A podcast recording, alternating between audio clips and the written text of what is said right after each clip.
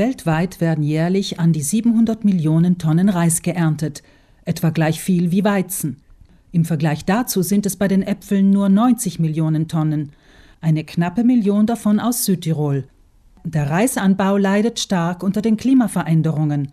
Dürren, Überschwemmungen und extreme Temperaturen zerstören immer wieder die Felder der insgesamt 144 Millionen Kleinfarmer weltweit. Doch ist der Reis nicht nur ein Opfer des Klimawandels, sagt der Leiter einer Studie des Deutschen Instituts für Energie- und Umweltforschung in Heidelberg, Guido Reinhardt.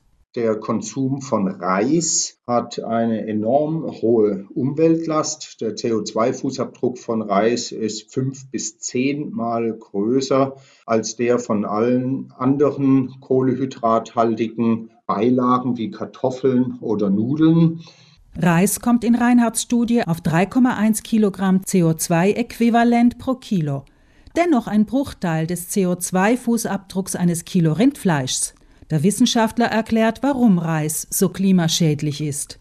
Der Hauptgrund, weswegen Reis einen so hohen CO2-Fußabdruck hat, ist, dass er in vielen asiatischen Ländern im Nassanbau angebaut wird und dort entstehen große Mengen an klimawirksamem Methan. Und dieses Methan ist 30-fach klimaaktiver als CO2.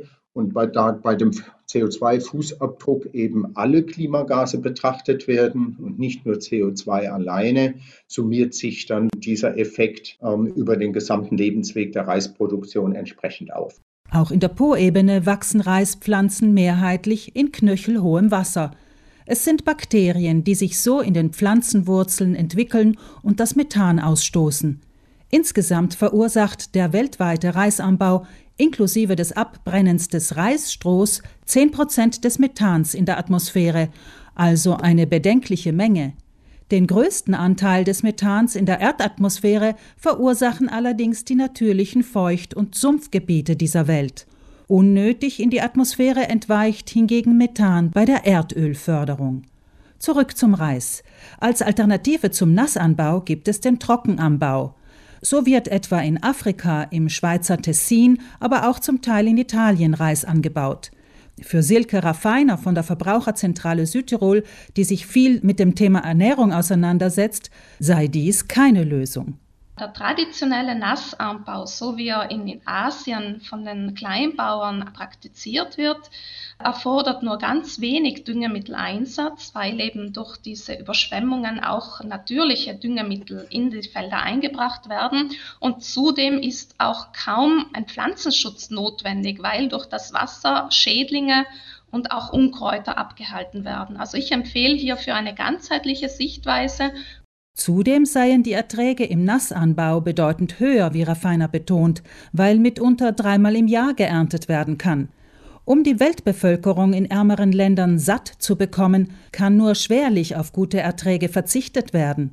Raffiner? Global gesehen ist es sicher sinnvoll, auch beim Nassanbau zu forschen, wie der Methanausstoß reduziert werden kann. Aber eben die Klimabilanz ist nur ein Faktor von vielen.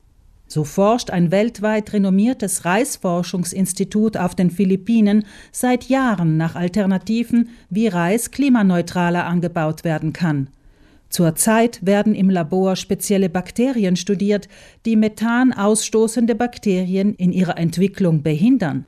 Praxistauglich ist derweil eine Methode, bei der die Bauern die Felder abwechselnd trocken werden lassen und sie anschließend wieder fluten.